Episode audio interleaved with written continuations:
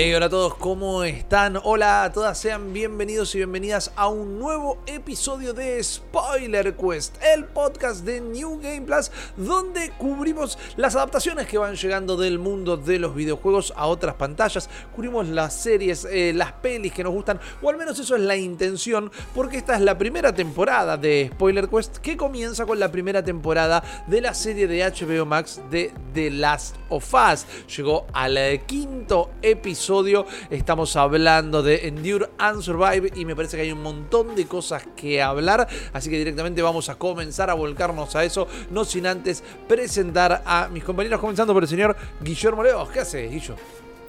Muy bien, amigo, muy bien, muy eh, contento y muy manija por hablar de lo que quizás haya sido el punto más alto de lo que ya viene siendo una temporada altísima y de un calibre eh, sobresaliente que no sé siquiera si los más optimistas pensaban que se iba a llegar a este nivel de aceptación, de calidad, de, charla y de todo. Porque la, verdad que está, está dando que hablar en el mejor de los sentidos, ¿no? Como esa manija colectiva por saber qué pasa, qué, qué se viene, qué estuvo bien, qué fue distinto. Pero por ahora encima me parece que hubo también mucha menos polémica de la estúpida de la, de la que pensaba, así que contento, es una de las cosas que más me gusta hacer semana a semana. Definitivamente, definitivamente, creo que ojalá para nuestra audiencia, pero para nosotros tiene ese valor agregado la cuestión de terminar de ver el capítulo y ya tenés ganas de grabar el podcast. Y eso me parece que está haciendo un gran tándem. Alguien con quien hacemos es un gran tándem, es eh, con Chops, justamente. ¿Cómo va? Bien, bien, contento y, comparto un poco las primeras sensaciones en cuanto a este episodio. La serie de, por sí ya es como una cosa medio que está fuera de todo tipo de pronóstico. Creo que sospechábamos que se iba, que se iba a disfrutar, pero no, no así, no a este nivel. Eh, y el episodio 5 me parece que es una patada en la cabeza espectacular. O sea, es como muy. Definitivamente. Eh, creo que tenemos que arrancar eh, más allá de agradeciendo a toda la gente que nos acompaña, que nos escucha en Spoiler Quest a través de cualquier plataforma podcastera. Saben que tenemos además otros podcasts, uno diario de nombre Daily Quest, donde hacemos el resumen de noticias justamente de cada jornada. Tenemos Weekly Quest, nuestro podcast semanal, donde charlamos y discutimos noticias, cosas que estamos jugando, el estado de la industria. Tenemos Debugging, donde hablamos de cómo es trabajar en la industria de los videojuegos y un montón de contenido en twitch.tv barra New Game.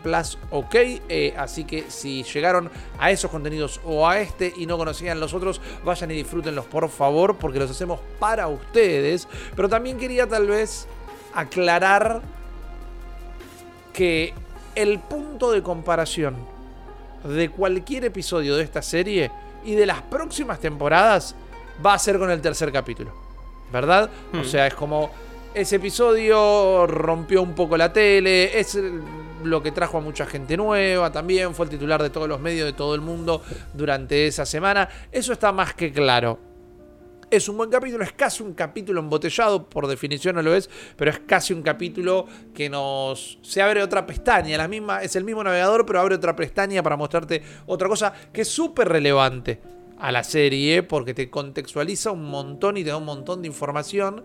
Pero habiendo dicho eso, habiendo dicho que es un genial episodio y que seguro se lleva un montón de premios y demás, a nivel personal, este quinto episodio en Durance Survive fue mi episodio favorito hasta el momento. Porque creo que es el primer capítulo de toda la temporada, tal vez con el segundo, que hace una. Un, que, que termina de tener aún con un montón de referencias, termina de definir su identidad propia. Es decir, ok, vas a tener estos diálogos que son iguales, vas a tener estas situaciones que son iguales, eh, pero estos personajes son nuestros. Esto es lo mismo que pasó en el juego, pero nosotros tenemos ganas de contarlo así. ¿Y por qué? Y porque en la tele esto se cuenta mejor así. O porque en, en el juego estaba perfecto, pero quizás darle esta vueltita de tuerca que se nos ocurrió a partir de lo que pasa en el juego, queda mejor incluso o también queda bien. Eh, es la versión de este director de The Last of Us. Eh, el anterior, que yo no pude participar del podcast, pero aprovecho y lo felicito porque la verdad que estuvo muy copado. Eh, no estoy siendo obsecuente para la audiencia, realmente disfruto el trabajo de mis compañeros. Pero, por ejemplo, si yo hubiera hecho un comentario, ese fue el que, menos me gustó, porque literalmente era el más parecido al juego, al punto que ahí sí digo, acá no hay una adaptación, sino una traslación y no mucho más. Pero este cuenta un montón de historias muy concentradas. Me parece que todas las actuaciones son muy buenas y tiene muchísimo laburo de producción que ya vamos a ir cayendo en todos esos detalles. Pero, por ejemplo, eh, donde sucede la última secuencia de este episodio es un, son dos cuadras que las tuvieron que construir de cero. En, Sí. en un lote y tardaron como un par de un mes más o menos en armar todo eso y digo el laburo para una secuencia que no es tan corta pero que sabes como que va a ser eh, No, y el, el, el- el foco del episodio es fantástico la, la, la proeza del maquillaje para el, Uh. para el bloater. Con un traje de 30 kilos y 5 horas de maquillaje de varios este, especialistas prostéticos, digamos, de, de lo que es el, los efectos prácticos, ¿no? Sí. El tipo que aparte altísimo. No, una cosa fuera de serie. Fuera de serie. Y creo que, o sea, justo trae esa colación el, el- el episodio anterior donde yo comentaba que una de las cosas que me habían dejado con sabor a poco es que todos los episodios de esta serie, salvo el cuarto, tienen como un cierre, como una cosa muy redonda, ¿no? De impacto. Vos sabés que están siguiendo una aventura, que van a un lugar, pero cada episodio era como que se cortaba solo, ¿no? Claro. Eh, y el, Sí, y este, sí. el cuarto era como que, bueno, te dejaba ahí, ¿no? ¿Quiénes son estos dos? Que bueno, nosotros ya sabemos quiénes, sa- sabíamos quiénes eran, pero digo... Y acá de vuelta vuelve a tomar esa est- estructura en donde empieza y termina y es como que te contó la historia y en una hora desarrolla el arco de un montón de personajes. Cierra perfecto el destino de cada uno de los que vemos en pantalla. Eh, y eso me parece increíble. O sea, atar todos los cabos juntos en una hora eh, y dándote un pantallazo tan profundo en la humanidad de cada una de estas, de, de estas personas es como un- una de las cosas que más me, me- me impactaron de, de- de este episodio. Lo bien escrito y bien dirigido y el ritmo que tiene que es perfecto. Hablaban también de las, de las actuaciones, ustedes creo que otra vez vuelven a ser eh, sobresalientes. Lamar Johnson como Henry sí para mí se, se lució dando una, un- una versión del personaje que tiene como una calle distinta, pero a la vez también una, una- una sinceridad muy grande. Creo que hay un par de conversaciones que creo que van a terminar siendo claves para cuando termine la temporada. Eh, me parece que, que lo que mostraron ahí también fue mejor que nunca. Porque ve- veníamos explorando mucho esta idea de, bueno, quién decide quién es malo o no, quién decide quién es una basura Claro. o no, en un contexto postapocalíptico donde todo se fue al recontratacho. Eh, y acá queda más claro que nunca. El, el que te dice quiénes son buenas o malas personas, incluso cuando la- las entregó, las mandó, o la- las condenó casi que a la muerte, es el propio Henry, digo, hablando de, adelantándome un poquito, de la- hablando del hermano de Kathleen. El que dice que era un buen chabón es el- la misma persona que, que lo entregó. Entonces ahí decís, y bueno, pero también lo hacía por su hermano, un Sam. Eh, interpretado también de una manera fantástica por este chico Kevon, y ahora se me, se me perdió el apellido, disculpen. Eh, Woodward pero- pero- Kevin Ahí está. Woodward eh, que todo el proceso de casting también es súper interesante. Como siempre digo, si entienden inglés, también escuchen el podcast oficial, que es una buena manera de entender algunas cosas, pero si no, yo les tiro las perlitas. Eh, querían encontrar justamente a un chico que, que fuera eh, sordo en este caso y eh, no lo estaban encontrando, ¿no? Porque tenía que ser eh, afroamericano, de una baja estatura, 8 años, que, que tuviera esa condición y estaba muy difícil a nivel casting.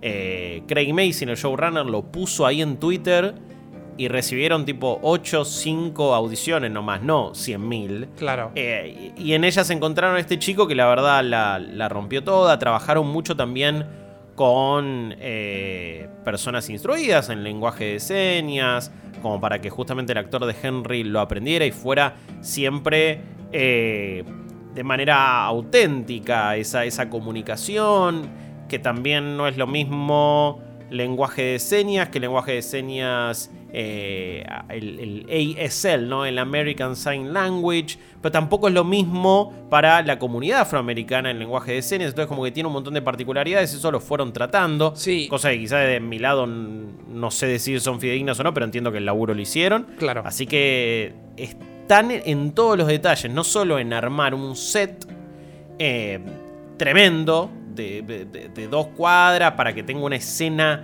impresionante a nivel acción, sino también en esos detallecitos de, obviamente, una pareja de hermanos que, tiene sus modificaciones con respecto al juego, eh, que también fueron explicadas y las vamos a charlar, eh, pero que creo que terminan haciendo versiones aún más ricas de los que ya conocíamos. Definitivamente, la, un datito agregado sobre esto que nos contabas, eh, que como también ya lo hemos en su momento relatado, que para el tercer episodio buscaron una crew que estuviera tal vez compuesta en su mayoría por personas de la comunidad LGBT, que estuvieran casados y que tuvieran las mismas condiciones de los personajes que representaban.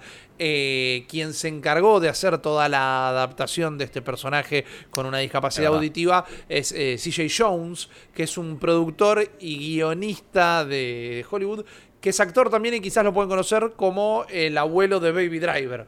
En Baby Driver, mm. que él tenía también una discapacidad auditiva, tenía un, abuelo postizo eh, que lo secuestraban al final de la peli, gran peli.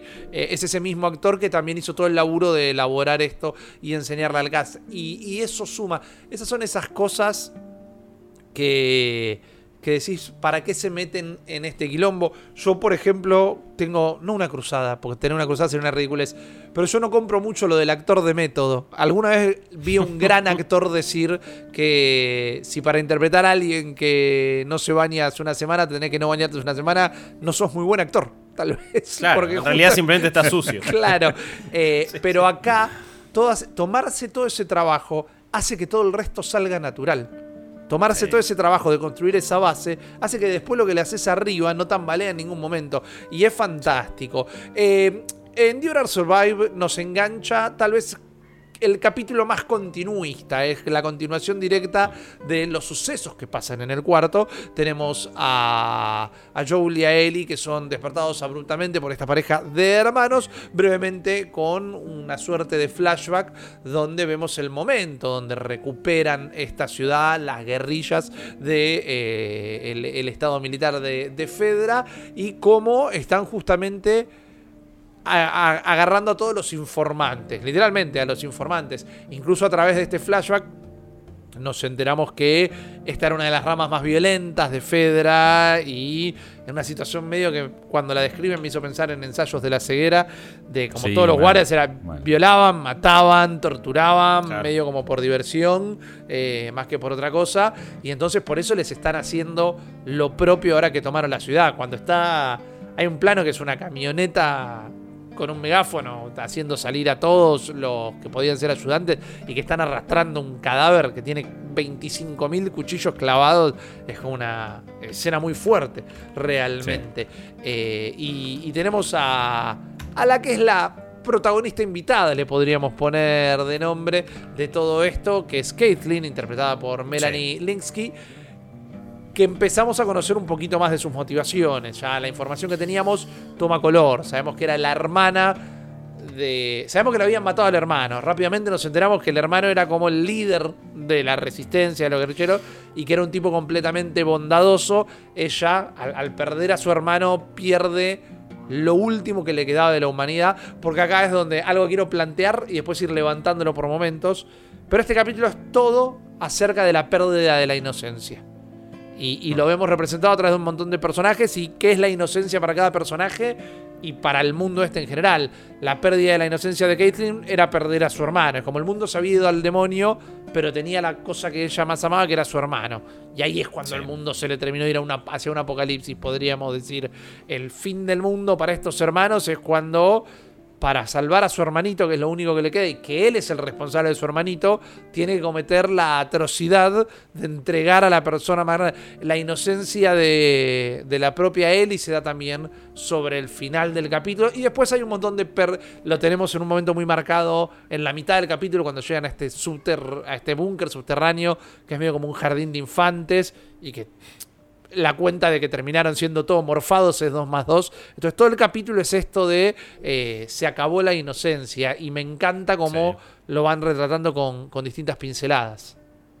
Eh, me parece que, que, ahí con lo de la pérdida de, la inocencia diste obviamente en, el clavo. Lo que pasa con Kathleen me, el miedo que me da esa mujer, ¿no? Mal. Cuando están ahí todos Mal. estos eh, informantes ahí en Cana, los trata como si fuera una maestra reprochando a un grupo de la primaria. Y después cuando sale, que dice, bueno, nosotros no somos Fedra, nosotros les vamos a hacer un juicio. Obviamente, igual ella le dice, obviamente son todos culpables, pero vamos a igual tener un proceso porque no somos salvajes. Y después empieza a hablar con, con su segundo y le dice, no, más vale que no le vamos a dar un juicio, vamos vayan y caguen los tiros a todos. Cuando le tira, quemen los cuerpos, que es más fácil, es como... No, no, y después. Uf, pero la boludo. parte, la parte donde yo sentí miedo fue ese- cuando habla con su segundo y le está contando sobre lo que significaba esa habitación donde había dormido con su hermano. Sí.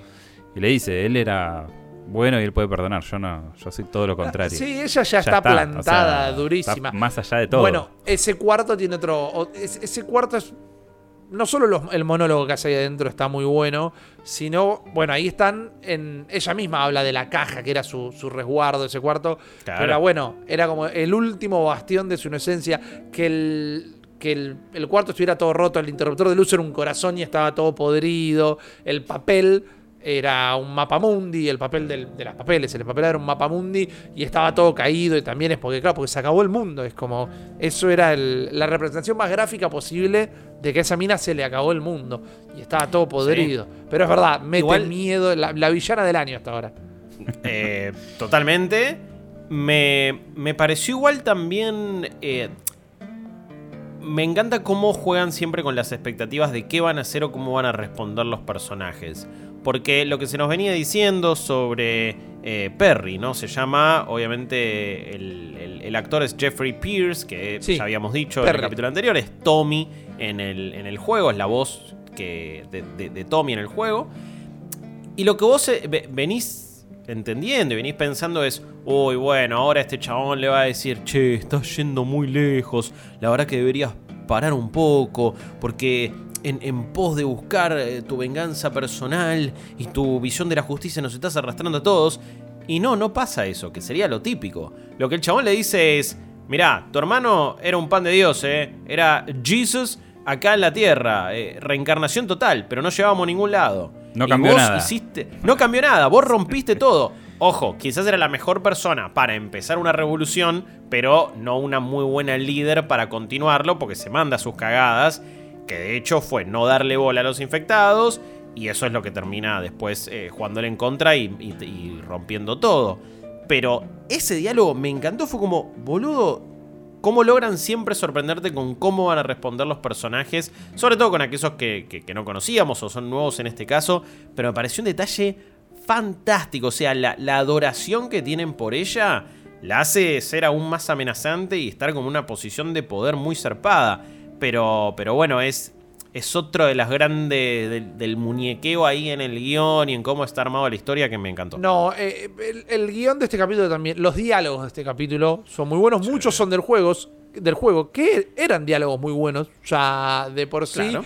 pero también, de nuevo, estamos ya elaborando sobre la figura de villana de Caitlyn, sobre el comienzo del tercer acto del capítulo, cuando se encuentran todos en, en lo que va a ser eh, el stand-down, ¿no? que, que le dice, no le hagas nada al pibe, ¿viste? Es, es un, es un niño. Y le dice, los pibes se mueren todo el tiempo. Le dice, "Lo- lo- lo- los niños se mueren, los niños se mueren. Te liquida, Y lo boludo, pero te liquida. tiene razón incluso y todo. Y, te- y funciona por eso de dos maneras. Porque te, te pones a pensar un segundo y decís, y es verdad, hay un montón de nenes que se mueren. Pero también ella lo está diciendo con desprecio. Ella está diciendo, me importa tres carajos. Sí.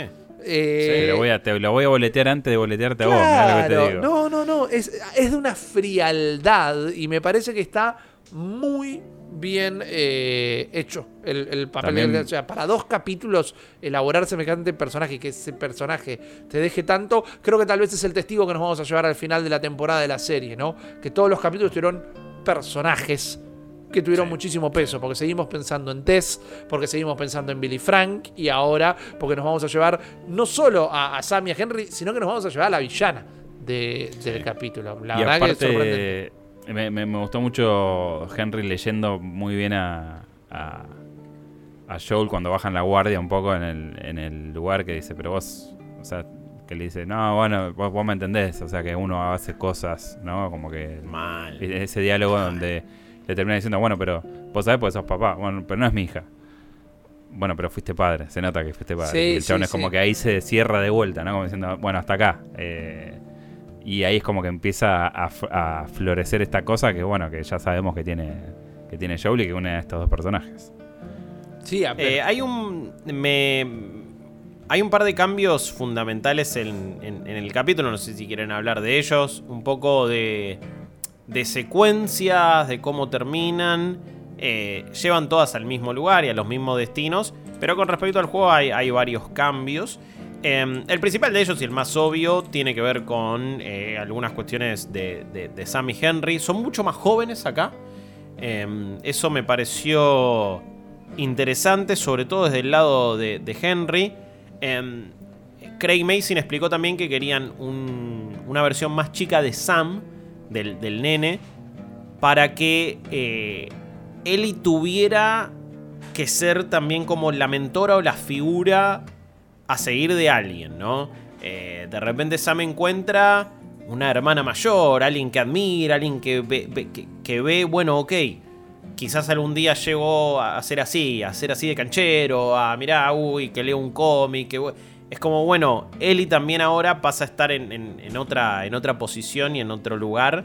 eh, cuando mientras que en el juego tienen prácticamente la misma edad y de hecho como que encima Sam medio que tiene un mini crush en- en- con, con ella. Entonces es distinta la relación. Obviamente después... eh, Perdón, pero la gente la- se enoja porque hablamos en inglés. Tiene un metejón.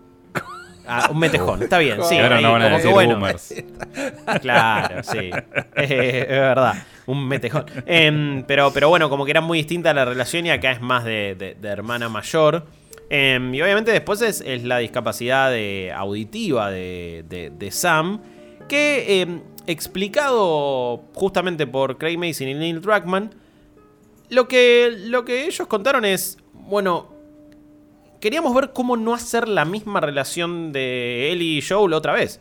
Porque si ellos presentaban las versiones del juego, es básicamente lo mismo. Claro. Y obviamente que en, en The Last of Us, cuando vos lo estás jugando, hay otra función para esa pareja de hermanos, ¿no? Tiene que ver con un poquito más de gameplay, tiene que ver con poder armar secuencias donde eh, atacan los dos, eh, Henry y Joel a la vez, donde de repente te separan, entonces, uy, estás un momento Joel y Sam y Ellie y Henry por otro, entonces como que bueno, em, de nuevo, tiene algunas implicancias más de gameplay que otra cosa. Pero entonces acá dijeron, ok, ¿cómo, cómo podemos hacer algo distinto? Lo primero fue la edad y después lo otro fue la, la condición de Sam, porque también ahí, bueno, Craig Mason cuenta que había estado em, justamente viendo una serie creada por toda por personas con distintas discapacidades auditivas, eh, que de hecho consultó en esas personas para hacer este capítulo, estuvieron ahí presentes dando indicaciones, y entonces se quedó con esa idea dando vueltas, pensando en no solo cómo hacer una dinámica diferente de, de- comunicación, también de ritmos de historia. Él dice, es, un, es una serie, un capítulo donde se habla mucho. Y necesitamos también otro cambio de ritmo, genera más intimidad, genera también más tensión. A, mí- a- a mí una de las secuencias que más me gusta de este capítulo es cuando eh, Henry y Sam están viendo lo que le pasó a él y Joel en el capítulo anterior. Y es increíble como, claro, Sam no escucha, entonces no sabe qué está pasando, pero sabe que algo malo está sucediendo. Y Henry le tiene, se lo tiene que describir. Y dice, pará, una shotter. Uy, escucho esto, escucho el otro. Y eso me, me- ponía a imaginar toda la cantidad de veces que él tuvo que hacer eso para que el pibe no corra peligro. Y me pareció un recurso fantástico. Pero en, en sí, ¿por qué decidieron eso? Bueno, fue como para hacer una dinámica diferente a lo que ya eran él y Joel. Porque si no, es, es- es un émulo que no, que no iba a sumar tanto en el contexto de una serie. Le suma una capa de miedo que, Sí. que te, la, te la da a vos sin tener que hacer un recurso extraño. Digo, no es que te tienen que hacer un jumpscare especial para que lo vivas a través de la percepción Claro. de una persona con una discapacidad auditiva. Es como, ¿ves este nene que tiene 8 años con toda la furia? Bueno, no puede escuchar jamás si se le viene un clicker, no puede escuchar más si se están agarrando a los tiros. Es como, todo, eh, está jugando The Last of Us en modo Nightmare, el pibito ese. Entonces, es como que la verdad que está piola ese nivel. Y, y te sigue pintando el mundo, ¿no? Te sigue respondiendo eso, cosa que jamás vimos, corríjanme en todo caso. Pero digo, imagínate lo que es el mundo para alguien con. Este mundo para alguien con movilidad reducida. Que está en una silla de ruedas, Claro. digamos, cómo se escapa, como, o sea, Sí. el mundo es muy difícil y para la gente que el mundo ya era difícil es peor. Esos son para mí los pequeños condimentos que agregan las hasta ahora variantes que le dieron a los personajes del juego original.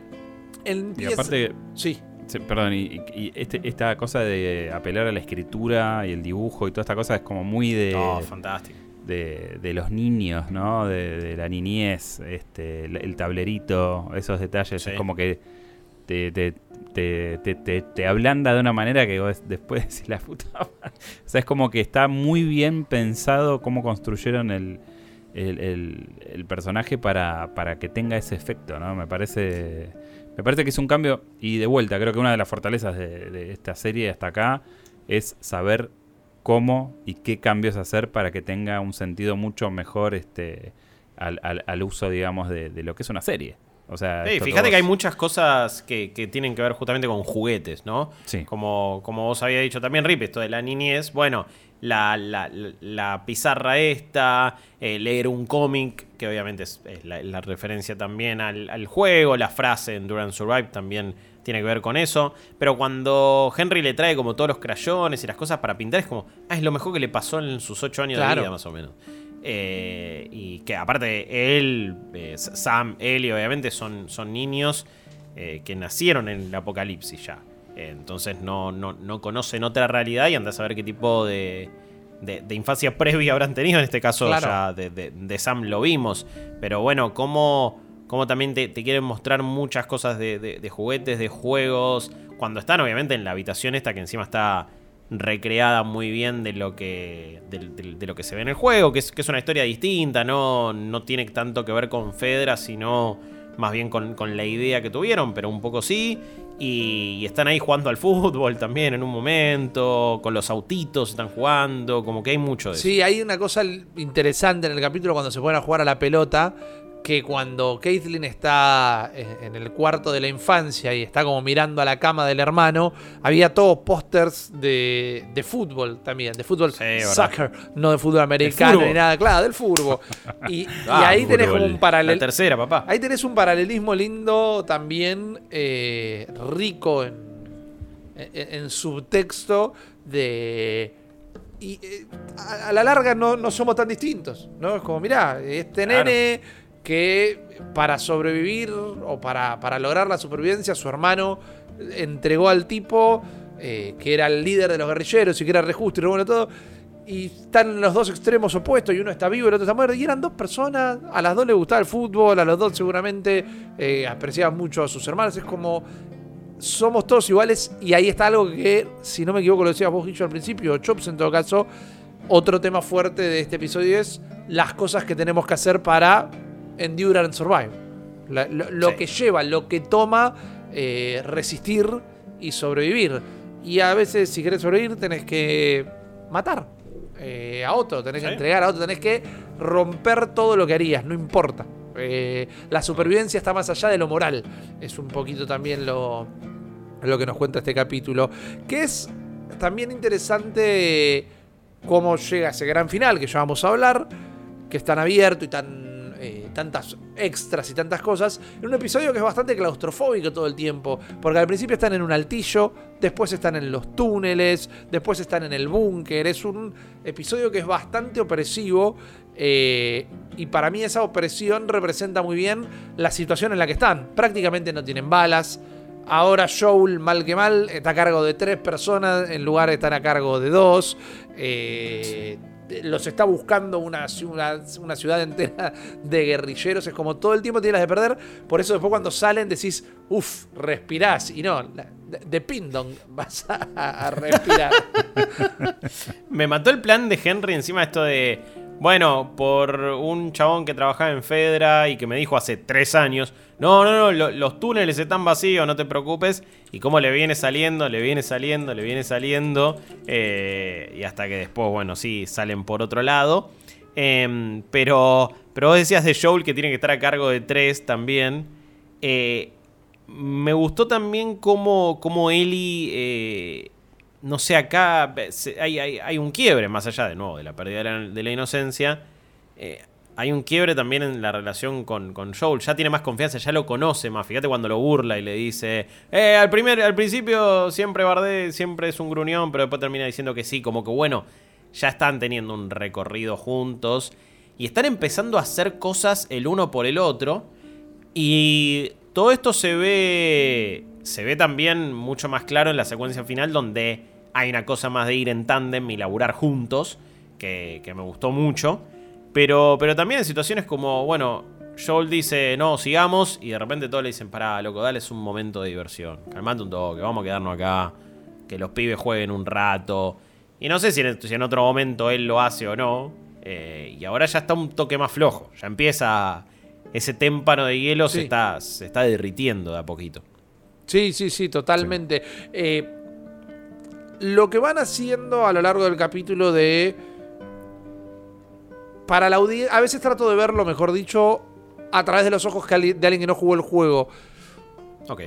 Y me parece que está muy interesante cómo plantean que no, no tenés idea qué va a pasar en el próximo capítulo. Creo que, más allá de conocer el hecho de que al ser los protagonistas al final de temporada van a llegar, no sabes cuánto peligro real corren. De todas las situaciones que se escaparon ahora, nunca escaparon ni como los héroes, siempre escaparon medio como cagando, pero no como si fuera Batman y Robin del 66, que siempre tenían la manera de salvar el, cliffhanger de la trampa de turno.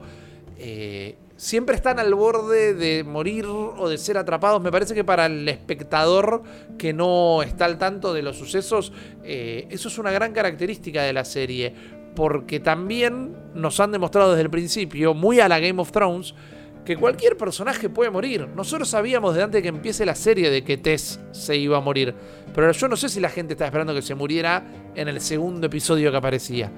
Eh, no sé si la gente cuando se vio a, Henry y a Sam se veían venir que la iban a quedar en el propio episodio. Eh, hmm, tremendo. Me, parece que genera un montón de incertidumbres y el ejercicio de verla sin saber eh, debe realmente tal vez estar mostrando algo que quizá nosotros tres y mucha de la gente que nos escucha eh, se está perdiendo. Ok, eso me lo pregunto, digo, ¿cómo debe caer en... Va, por, ahora no vi en, redes sociales mucha... Mucha conversación al respecto de, uy, che, me matan personajes todos los capítulos y no, y no, me la veía venir. Porque, porque es verdad lo que decís, si, si vos venís jugando el juego, ojo, el destino de Bill, por ejemplo, cambia. Claro. En el juego sobrevive, en la serie no. Mm. Em, es como que, bueno, en realidad casi que cumple el ciclo de su vida. O sea, sobrevive, en realidad. depende cómo lo veas. Pero, pero acá, bueno, sí. Nosotros ya cuando ves venir a Henry y Sam, encima en este caso no lo cambian, no cambian su destino. Bueno, ya sabes que no vas a pasar mucho tiempo con ellos. Me pregunto si, si, si alguien que solamente viene viendo la serie ya no le. ya le empieza a joder eso o, no. Me, lo pregunto, es medio difícil saberlo. Yo tengo la experiencia de estar viéndolo en, sin estar en sincro con, con, Angie, con, mi, querida compañera de vida. Eh, y me divierte mucho porque no tiene ni idea de, lo que pasa ni tampoco por dónde van los tiros. Eh, y es como que se produce en momentos de mucho shock así de sorpresa. claro. Eh, también habla un poco de lo que es nuestro microclima tuitero, ¿no? De la gente que nosotros seguimos, están como muy involucradas en, en esto que nosotros hacemos y de repente por ahí eh, la, mano suelta de, HBO y, todo lo que fue Game of Thrones, ¿no? Que fueron estas... Para mí ahí es eh, donde, donde aparece esta figura de Che, el tipo que parece el protagonista, la queda en el primer episodio o en el segundo, no sé.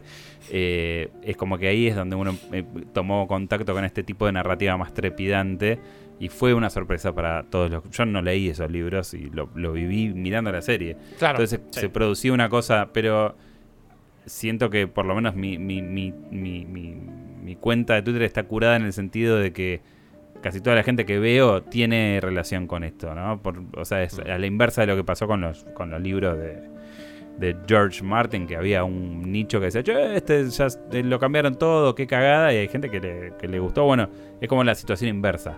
Eh, hay que salirse un poco por ahí del microclima para, para verlo. A mí, como te digo, me, me pasa con, con Angie, que ella está viendo la serie, va un- unos episodios atrás y es muy divertido en el sentido de que posta es como que es un sopapo atrás de otro. Mal. Claro, claro, pero eh, mi, mi- mi pregunta era esa, ¿no? Como, ¿Cómo le cae entonces a, a alguien que de repente no sabe si se puede encariñar con un personaje o no? Que obviamente le genera incertidumbre y eso está bueno como, como una experiencia a la hora de verlo, obvio. Eso, ese efecto creo que debe estar copado, pero me preguntaba, bueno, ¿cuál es, cuál es la otra cara, no? Sí, sí, definitivamente. Porque tampoco veo. Me, gusta mucho el comentario eh, de Chops eh, o, o el punto de partida de que no sé si estoy viendo la conversación de The Last of Us como se veía la de, de Game of Thrones, pero tal vez porque estoy. En, en el círculo tengo mucha gente que ya estoy acostumbrado de que hable de The Last of Us, ¿no? No noto si se está hablando más o menos, pero igual ya sabemos los números que tiene en HBO y, Sí. y- y cómo le ha ido.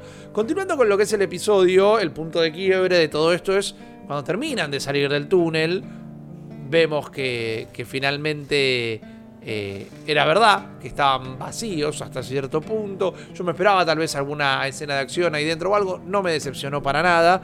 Eh, salen, están buscando este puente en un terraplén para cruzar el río y tenemos una secuencia muy similar al juego. En el juego sucede de día, acá sucede de noche, que es que un francotirador les empieza a disparar desde una planta alta de una casa. Joel lo rodea y lo, eh, lo inarticula, podríamos llegar a decir. Y ahí es cuando se da cuenta que el tipo trabajaba con, con los guerrilleros y les había avisado de la locación de estos fugitivos y caen todos con las camionetas, Sí. con las topadoras, todas las armas. Cae todo el ejército de Caitlyn a buscar a estas cuatro personas, a las dos ratas, a las dos que eran las responsables por la muerte de su hermano y a los dos forasteros que se habían metido y habían bajado a, a- a parte de, de su comunidad, de su grupo humano, no, no simplemente soldados, sino que habían bajado a, a esta resistencia que había sufrido tanto eh, y sobrevivido cosas tan duras durante todo este tiempo con Fedra, ahora no iban a dejar que vuelva a pasar. Y acá... Em, sí. Sí, sí, sí. No, no, no, por favor. No, que justo decías acá que, que sobrevivieron cosas tan duras y me acordé de una, de una gran frase que tira Henry también. eh, cuando están hablando ahí en el edificio y están desde las alturas viendo qué onda. Y le dice, bueno, cuando un grupo de, de- de fascistas lo único que hacen es violar y matar, eh, el, el- el pueblo le, le va a responder y va, y va a actuar medio de la misma manera o va a reaccionar con, con esa violencia también. Que bueno, es, es lo que vemos ahí. Boludo, cuando llegan, es un momento, no sé, Ma- Mad Max, boludo, vienen todos en camionetas, rompiendo todo, es como violentísimo. Hay una diferencia sutil eh, con respecto al juego en esta, en, esta secuencia, que está como bastante recreada. En el juego es de día eh, y tenés que escapar de, este sniper que obviamente tiene una precisión quirúrgica casi. Eh, te, te emboca fácil si vos no, no te moves bien. Y es como, bueno, más jodida toda la situación. Y acá lo hicieron ser un viejito que no ve bien. Y me mata como Joel primero le saca la ficha al toque de... No, mirá que no es muy bueno disparando, eh, tranqui, yo voy por acá. Y va tipo caminando, como no le, no le pasó nada, porque ya sabía que, que el chabón no iba a ser muy bueno. Entra en la casa, súper tranqui, y se hace momento de... No me hagas matarte, no me hagas matarte, por favor, no me hagas matarte. Que yo... Yo lo noté genuino, yo, no- yo, yo noté que no, no tenía ganas de matarlo, sobre todo cuando ve que es un viejo. Eh, también hay la lectura que se puede hacer que el viejo se quería morir y medio que tiene una excusa, ¿no? Es como, bueno, sí, dale, matame, porque yo ya, yo ya, ya no doy más. Eh, estoy, eh, estoy hartísimo de todo lo que está pasando. Sacame de esta. Yo no, me, no, no tengo los huevos para matarme a mí mismo, matame vos. Igual, Eh, igual un botón, ¿eh? Todo bien, la quería cortar, pero. No, sí, abuelo, sí, no, bueno, no pero, le avises a nadie, abuelo. Abuelete, Eh, por favor. Pero bueno, pero él tenía sus convicciones. O sea, él formaba parte de esta resistencia y de repente derroca a Federa. Entonces le tenía bronca a Henry Sam por, por- por eso. Entonces, bueno, él lo hace con esas convicciones, pero claramente ya estaba hinchado los huevos. Y le dice, matame. Y ya fue. Pero, pero me pareció como interesante la vuelta de tuerca ahí, ¿no? Porque si, si vos jugaste el juego, decís. Uy, boludo, ¿cómo van a zafar del sniper? Y al final era un viejo choto que no tenía, que tenía cero puntería y no le iba a empocar a nadie. Eh, y la diferencia después con Joel, que quizás tuvo demasiada puntería. Si tengo que criticarle algo a este capítulo. es Hay un par de tiros boludo, que mete que, que son medios imposibles. Porque Por es que nunca te muestran eh, genuinamente la posición de. eh, vos sabés que él está en una planta alta de una casa, pero donde están las personas a las que él abate, nunca te muestran la posición exacta. Eh, Claro. La zafan por ese lado, pero es extraño. Este momento de- del enfrentamiento es, es- es muy copado como se da vuelta la, la situación de poder, porque vos decís, bueno, Joel tomó la posición alta, tiene el higher ground, eh, dirían en Star Wars, caen todos los de Mac Max, ahí es un quilombo, tenemos este gran discurso de Caitlyn, donde también eh, Henry se da cuenta que, bueno, ya está, ya te- llegamos hasta acá. Y ahí hay un momento importante para el personaje, que pasa muy rápido tal vez, pero a través de las charlas que ya había tenido con Joel, a través de todo lo que habíamos visto en el episodio, él ahí en un momento como dice, bueno, llegó el momento de hacerse cargo. Viste, él dice, agarrarlo Sí. al pibe y salí corriendo, pero yo me voy a entregar. Ya está, me, me corresponde entregarme. Sí. Y en ese discurso de no mates a los chicos, deja a mi hermano, lo tenía que salvar porque era un chico. En todo eso, él está hablando con sinceridad. Y no, no está intentando convencerla, no está intentando apelar a su sentido de la humanidad. Están como teniendo la conversación que tendría que tener o que quisiera tener ella con el asesino de su hermano. Es bueno, mira, yo lo hice por esto, vos me querés matar por esto, ya está, son las reglas del nuevo mundo. Y ahí sucede el, un, un- un- un- callback, no sé cómo decirlo en español. Tenemos un momento que nos hace acordar inmediatamente al episodio anterior, donde revisando los edificios para ver si encontraban a los fugitivos, el suelo en uno se movía como que se estaba por producir un Sí. pozo espontáneo. eh, y acá sucede eso mismo. Y pasa en una milésima de segundo, pero ahí Caitlyn se da cuenta que en su sed de venganza, eh, que barrió casi hasta literalmente ese otro problema por debajo de la, de la alfombra, muy convenientemente los clickers y los infectados que estaban por debajo de la tierra encuentran un agujero por donde salir, justo donde todas esas personas, y se da un enfrentamiento brutal de todos contra todos de alguna manera. Y acá quiero decir, voy a tomar esta libertad, que quienes son fieles oyentes a Spoilercast, de Spoilercast, saben que yo desde el primer episodio digo que todos los capítulos de The Last of Us tienen una toma rara. Un insert puesto de manera muy violenta, un movimiento de cámara extraño. Y acá pasa cuando empiezan a salir todos los infectados del piso y hay una cámara lenta que dura un segundo. Sí, sí. Que no hubo sí. cámara lenta en los cinco episodios anteriores. No hay cámara lenta. Cuando enfocan a Perry, Claro. ¿no? Creo que es, que le ven la cara como toda de miedo, sí, no sí. hay cámara lenta en toda la serie y acá hay una cámara Mal. lenta un segundo para mostrarle la cara Sí, sí. a un personaje por una fracción. Sí, sí, no la entendí, no la entendí, pero es como Yo tampoco, yo tampoco, yo tampoco. Para mí se le. raro, boludo. Se quedó dormido el editor ahí. Sí, el tocó editor una apretó un efecto que no era. Sí, sí, el archivo estaba Sí, sí, corrupto. el render salió así y quiero, bueno, ya Es está. esa. Por, una, por una milésima de segundo no te lo vamos a cambiar. Perdón, eh, díganme que soy un rompebolas con esto, pero me, me- me ya- es muy notorio. No, pero estamos marcando el detalle. Nadie está diciendo que por eso es malo No, el capítulo, pero es como. Eso pasó. Yo también lo vi. Y encima eh, lo, lo vi dos veces y es como las dos veces me pasó lo mismo. No, no me lo acordaba la segunda vez y digo, ¿por qué esto acá? Bueno, salen todos los zombies y acá también hay momentos excelentes. Primero porque la escena, esa cámara medio vista desde arriba, donde salen todos corriendo del agujero y se pisan entre ellos y es un quilombo, es, un, es una hermosa corrida zombie. Es una hermosa Sí. corrida zombie, eh, como, como postales del género, ¿no? Eh, la verdad que está fantástica. Y vemos al primer eh, Bloater, que si no están familiarizados con el juego y demás, en el juego también están. Y la explicación es como son los infectados que están infectados hace 20 años más o menos.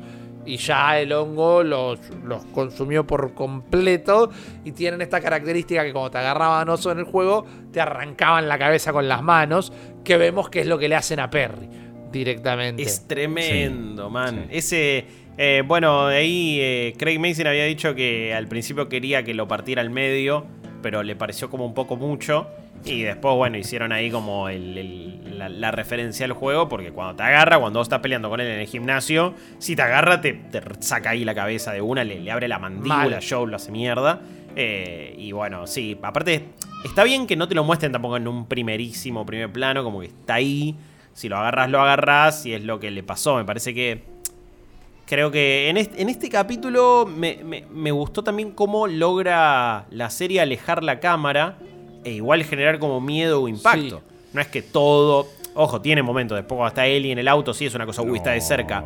Pero como decías vos, cuando se veía de arriba, también te hace acordar a esa secuencia en el juego, cuando vos estás con el sniper ahí con Joel, que ves todo desde arriba y ves como el- los otros tres van, van tratando de pasar de auto en auto. Así que funciona eh, de, de ambas maneras. Definitivamente. Sí, la, parte, la parte del auto es, es- es tremenda también. Me parece que también hay una cosa muy simbólica del, del mini, mini clicker. Claro, Eh, era una niña. Sí, sí, sí. Hijo, que- eh, acaba de decir Kathleen, los nenes mueren. sí. Y de repente la que aparece es una clicker niña que después es la que termina matando a Kathleen encima. Entonces como, ah, encima la mató un pibe. Que después, obviamente, todos esos niños son los que en realidad vivían ahí eh, bajo tierra Claro. en la habitación esa. El- Claro. La nena esa seguramente jugó con los autitos que jugó Sam en ese momento. Eh, Está literalmente en cosa- pijama la nena. Sí, sí. Eso es un Oh, eso detalle, tremendo. sí. Em, otra cosa que a mí me pareció también muy interesante, o por lo menos creo que es el debate que cada persona se hará, o, o in- incluso intenta plantear la serie de, che, esto son fulles grises, todo el mundo hace cosas malas, todo el mundo hace cosas buenas, y no estoy diciendo de, uy, véanle el lado positivo a una organización eh, fascista como Fedra, pero lo que te muestra la serie es... Mirá que igual, o sea, a los clickers y a los infectados durante 20 años los mantuvieron ahí. Claro. Y eso, lo- lo- y te dicen, che, eso no pasó prácticamente en ningún otro lado. Y es como, y en cuanto se sucede esta revolución, es como, hey, power to the people, sí, tú todo lo que quieras. Ah, pero no le dieron bola a estos. Y no lo supieron, man- y no lo supieron. Fíjate que la otra no lo quiso manejar en el capítulo anterior. Y estuvo ahí y tiraban la basura abajo de la alfombra. Y de repente estalló todo. Y ahora, aparte, no lo vamos a ver ni lo vimos. Pero todos esos van para la ciudad. O sea, van a hacer mierda todo. No, no, ya ya no queda más nadie ahí en Kansas City. Como que se pudrió absolutamente todo. Pero me pareció otro de los detalles también. Es como, bueno, la incompetencia de este grupo revolucionario de no poder hacer aquello para lo que sí en realidad servía Fedra, más allá obviamente de toda su hija putés, ¿no? Sí, sí, definitivamente. Eh, Chops marca esa escena donde esta niña, mientras ellos escapan de auto en auto, eh, Ellie se mete por la ventanita de una camioneta pensando que está a salvo y se mete por la misma ventanita una niña que tendrá 6, 7 años. Clicker es una gimnasta artística profesional y contorsionista, la nena, que Sí, se nota sí. porque mete unos movimientos extrañísimos Mete unos ahí, movimientos espectaculares. dignos de dignos del exorcista. Sí, O sea, sí, como, de, de enfermera de Silent Hill. Muy Legola subiendo al caballo, Mal. ¿viste? Todo como para el, al revés. Sí, este, Total. eh, tremendo, un gran momento y también un final que te pone de los pelos de punta. Terminás completamente contracturado y, y ella de- lo, lo define ahí. Exacto. Ahí nomás. Y, y es que ese momento funciona a muchos niveles. Guillo lo decía recién. Es como una tríada perfecta. Es eh, tenés a Caitlyn diciendo los nenes se mueren. Y aparece esta nena que se murió. Y esa nena es la que la mata a ella. Después, que es el broche de oro de la analogía de la muerte de la inocencia también. Porque seguimos viendo, no solo nos mostraron cómo los sobrevivientes perdieron la inocencia, esta nena Clicker también perdió la inocencia muriéndose básicamente.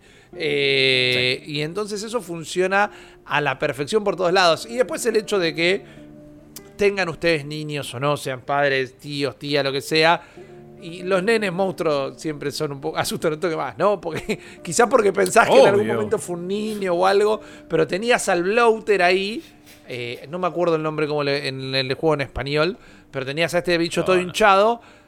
Y quizás hasta te termina dando más miedo la nena esta. Lo que te da miedo era que Seguro. todos esos que tenían la- los minutos contados. Joel tiene que rescatar y ayuda a Ellie a rescatar a Sam y a Henry que están escondidos abajo de un auto. La terminan zafando, salen corriendo y se meten en un hotel de la ruta ahí a, a pasar la noche, a respirar un poco y casi que hasta festejar, porque están contentos. Es zafamos de la ciudad y de alguna manera hasta el problema, hasta el problema que tengamos el día de mañana, de alguna manera se acabaron nuestros problemas porque no nos van a perseguir más, porque los bichos se los comieron a todos. Es como pudimos dejar nuestro pasado atrás para Sam y Henry, para Joel y Ellie podemos seguir con nuestro viaje. Incluso está en ese momento de, che, vamos a seguir viajando, ¿por qué no vienen con nosotros? Y Joel dice, sí, ¿sabes qué? Vengan con nosotros, está todo bien, que en algún momento... Eso es tremendo, man. Claro. Como que Joel ahí termina de bajar la guardia por completo y es como dice, bueno, sí, dale. Eh, no, eh, finalmente levantaron a ese vago de la ruta Claro. eh, y lo subieron a la chata y lo subieron al auto y iban a ir todos juntos. Y bueno, después pasaron cosas. Claro, tenemos, los mandan a dormir a los nenes que estaban leyendo el cómic, que de nuevo, en este caso, para hacer la analogía con el, el videojuego que Ellie encuentra en el universo del juego, que acá usaron Mortal Kombat 2, acá usaron el cómic del juego literal, porque bueno, tenían que Sí. hablar de este lema de, eh, de resistir y sobrevivir, que es como el lema que dicen los héroes de ese, de ese cómic, es una historia medio de aliens, que están siendo invadidos por una raza alienígena, es como ellos también tienen una identificación ahí directa, eh, porque los hechos de ese cómic son muy similares a los que están viviendo, y lo tienen como un norte, ¿no? Como un faro, que es, mirá, pueden sobrevivir, pueden bancársela, son héroes, por eso también tienen esa esa lectura y cuando Joel y Henry piensan que Sam y Ellie están dormidos, en realidad siguen charlando y se ponen a tener un diálogo que en el juego existe, nada más que acá es a través de la pizarra mágica improvisada con la que escriben, que le pregunta eh, el nene a Ellie de ella de qué tiene miedo y ella responde de quedarse sola y ella le pregunta a él de qué tiene miedo y medio como que el nene se pregunta si, los infectados siguen siendo personas en el fondo. Y ahí le muestra que le habían pegado un tarascón al tobillo eh, en el momento de- del conflicto final, escapándose de Kansas City. Y acá es como el momento más desgarrador de todo el capítulo. Que pensaste que ya te había agotado. Porque nos demuestra o nos muestran que hasta este momento y en esta realidad Ellie piensa que literalmente su sangre puede ser regular. Y si no lo pensaba hasta ahora, cuando es puesta con una situación crítica de tener que ayudar directamente a alguien a quien le tomó cariño, si ella no lo creía hasta ahora, en este momento se convence o se autoconvence y le dice al pito, no, para, yo tengo una solución a esto. Se corta la mano, le pone muy poco higiénicamente la herida con la herida. Y después nos vamos, al otro día nos damos cuenta que ella se queda dormida. Se queda dormida también porque piensa que lo logró. Porque no se queda en vela esperando a ver qué pasa. Es como, quédate tranquilo que estás curado. Y lo encuentra al pibe sentado al borde de la cama, lo da vuelta y se había transformado eh, en un infectado y empieza a intentar comérsela. Y ahí todo se va al carajo cuando eh, Henry le saca de encima al hermano a, a Ellie, le pega un tiro, le vuela la cabeza y entra en crisis, entra en crisis, entra en crisis. ¿Qué hice? ¿Qué hice? ¿Qué hice? Y se pega un tiro ahí nomás, en cámara. eh, que no solo es violenta la imagen y no solo ya estábamos tristes por, eh, por Sam y, y por entender lo que sucede en este mundo, entender todo lo que significaba esa escena, triste por lo que va a pasar con él y que termina pasando unos minutitos después. Y el hecho de que el fin del viaje de la supervivencia de Sam y Henry es que se mueran los dos. Y, y ese momento de Henry de de no poder tolerarlo más. Por- Mi lectura, al menos, y escucharé la de ustedes, es. eh, nos arrastramos por toda la mierda posible para sobrevivir. Entregué a la persona, a la segunda persona que más quería en el mundo, para lograr hacerte sobrevivir. Pasamos por todo este infierno para hacerte y no lo logré. No pude. No, Ah, me, queda, no me queda otra. Y se apaga. Se, se- se aprieta el off. Y hasta mañana. Eh, y es brutal. Es brutal. Em, Es que. es- sí. es eh, a ver para- a mí me pasa algo que, que, bueno son hermanos pero lo vinculo mucho con la paternidad y con esto de eh, ser, eh, estar en un décimo lugar en todo porque vos tenés ese, ese, ese faro. O sea, cuando eh, estás a cargo de alguien a ese nivel es como que te cambia toda la perspectiva. Me parece que lo que él entiende es que ya no hay motivo. No hay un, no hay un, un norte, no hay una luz para seguir. O sea, ya está. O sea, no tiene ningún sentido la vida así. eh, más allá del shock, ¿no? De lo que tiene que resolver Sí. en el momento y cómo lo resuelve. eh, que me parece brutal. O sea, para mí tiene que ver con, con- con eso que vos decís, pero también con esto de, de medio del nido vacío. ¿Viste? Claro. Ya está. O sea, ¿para qué? ¿Cuál es mi lugar ahora eh, después de esto? Eh, muy, muy, muy. Esa, esa, esa escena es, es tremenda y me atrevo a decir que casi todos los momentos en donde hay una forcejeo, pelea, hay algo que me gusta mucho de Last of Us videojuego, que tiene que ver con esta crudeza que me, me- me recuerda mucho a, a cómo está filmada eh, No Country for Old Men, Ujú. Eh, que tiene esta cosa cruda de la cámara en movimiento y viste y los forcejeos y los gritos y hay como una cosa medio muda del sonido y del dolor. Los sonidos en seco Sí, de un sí, disparo sí. de esto, del otro. Es como no hay una pomposidad, un No, dramatismo no, no, o una música orquestral que. No, le está, y estiliza- ¡pum! no- está listo. estilizado, ¿viste? Es como Claro, crudísimo. Y lo mantiene todo el tiempo y esta escena creo que es tremenda, es brutal en ese Uf. sentido. Em, varias cosas. Primero que igual coincido en cómo la sintieron y la vivieron. A mí me liquida algo que igual también hasta que no escuché el podcast oficial quizás no me había dado cuenta. Que bueno, eh, Sam le pregunta, ¿seguís siendo vos adentro si te convertís en un monstruo? Y fíjense que Sam no, no escuchaba, eh, incluso transformado. Que yo pensé por un momento que, bueno, como habían dicho en el primer ca- capítulo, como que, que a, la, abuela esa le había recuperado algo, o, podía incluso el Cordyceps hacerte bien, entre muchas comillas, durante un tiempito. Acá no y no realmente, entonces a- no sé si exactamente hab- había una parte de él o no, pero es medio lo que quieren retratar con ese hecho de, che, no escucha, porque ella le, él le dice Sam, Sam, Sam, y no escucha y hasta que no le toca el hombro no se da vuelta. Eh, así que eso fue como el primer detalle y después esta cosa, ¿no? Donde, bueno, cuando agarra el arma y le dispara a Joel como para que no lo haga él, que eh, por un lado es, no, no me toques a mi hermano y por el otro, no sé, una cuestión de, bueno, si alguien lo va a hacer, lo voy Claro. a hacer yo, pero, pero también es esa cuestión de, de fracción de segundo de... Alguien tiene que hacer esto porque hay una nena, en este caso, hay una piba que está corriendo peligro y bueno, decide salvarlo y después obviamente le caen todas esas fichas, pero ahí también es donde vemos, bueno, fíjate que Henry no puede seguir. Y yo creo que no puede seguir más allá de él fue el que tuvo que darle el, balazo y dispararle a, Sam ya infectado para que no mate a él. Y también dice, ya, como decía vos, Rippy, hasta acá ya, no tiene nada por lo que vivir, ya está. Eh, y eso me- me- me parece que queda aún más claro acá.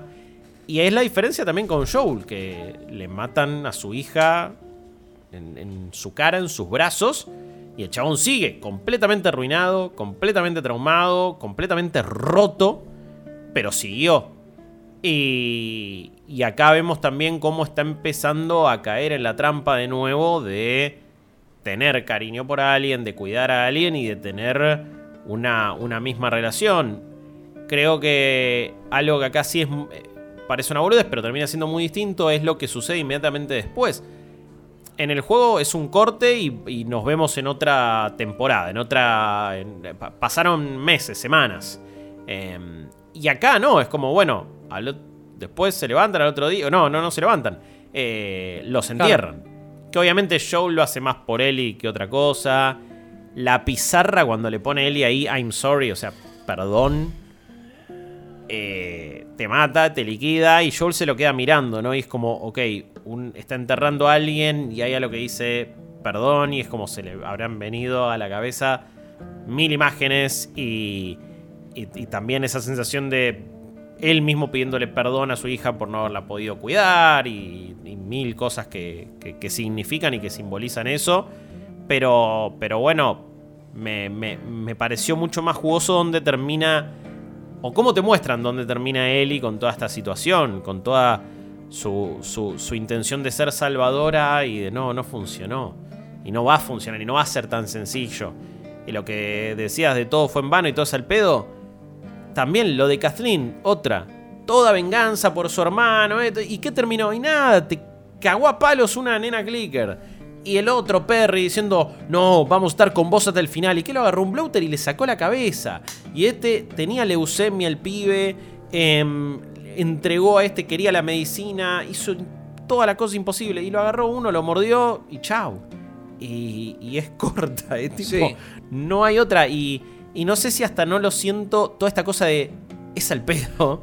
Eh, la persecución de venganza o, estas cuestiones, creo que en la serie quedan, quedan aún mejor. Es que me parece que quizás es una lectura muy personal y, la serie no lo está queriendo hacer para nada, pero lo tomo como, como algo positivo, como alto favor. Son grandes momentos donde logran separarse de toda historia de zombies, donde el verdadero monstruo era el humano. No, acá el verdadero monstruo es el, fin del mundo. Porque fíjate que no importa que hagan los humanos, que van a ser hasta lo más bajo de lo bajo para sobrevivir. Y se van a cagar muriendo igual. O sea, acá el monstruo es el monstruo. Eh, y me parece que hay una una diferencia. No hacía falta que Caitlyn. Y no estoy comparando con Bronca, ¿eh? cada obra es su obra. Yo los cómics de The Walking Dead los amé desde que los empecé a leer hace más de 10 años. La serie después terminó tomando los giros que tomó. Pero las comparaciones son odiosas, aunque inevitables. Caitlyn no se transformó en Negan por 14 temporadas. La quedó. ¿Por qué? Porque no tienen chance de sobrevivir. La serie te está diciendo, se van a morir todos, ¿eh? Eventualmente se van a morir todos, porque se acabó el mundo. Eh, y es interesante cómo, aún volviendo al tema, los que sabemos cómo sigue el juego y los dos juegos y la mar en coche, y no sabes con qué te vas a encontrar con el capítulo del domingo. ¿Cuál va a ser el estado de ánimo de, ellos? ¿Cómo van a enganar? Eli, que tenía esta cosa tan vivarachesca y como era en el juego, que va haciendo guitarra de aire y va leyendo el, el libro de Pepe Muleiro de chiste de gallego y toda la cosa. Eh, ¿Cuál va a ser el ánimo de él el capítulo que viene?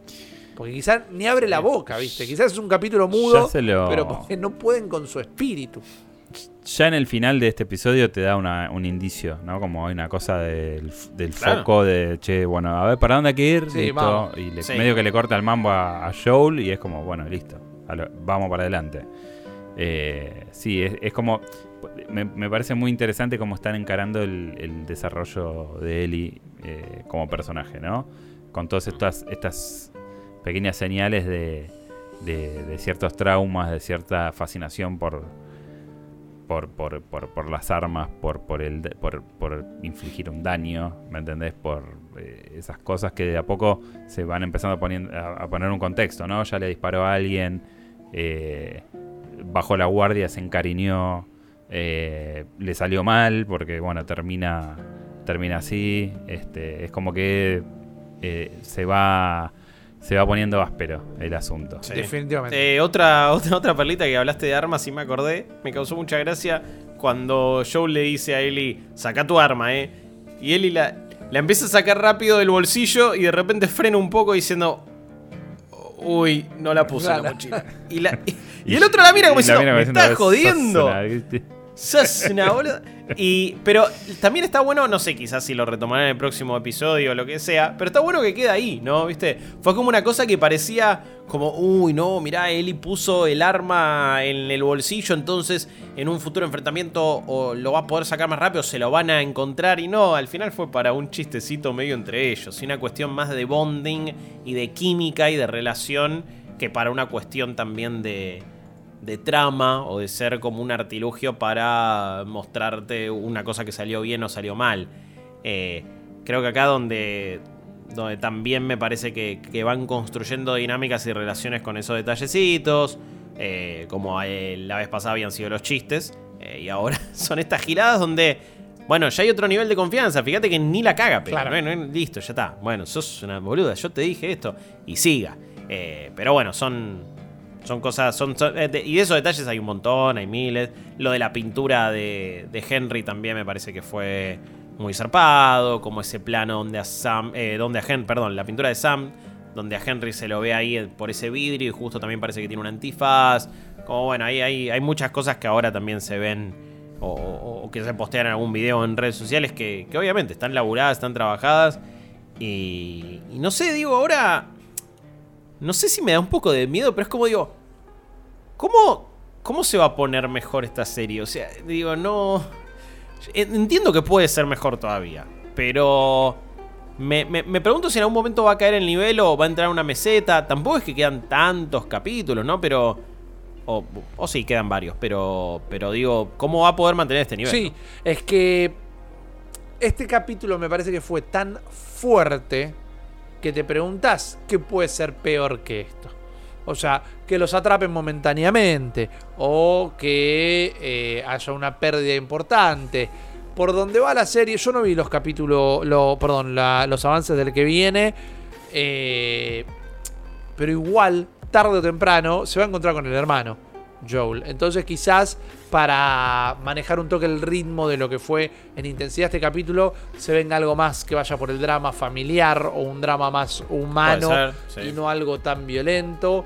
Eh, pero para donde vayan, eh, dice la canción, ¿no? Vayan a donde vayan, a todas partes lo seguiremos, porque está siendo la serie del año eh, para ahora.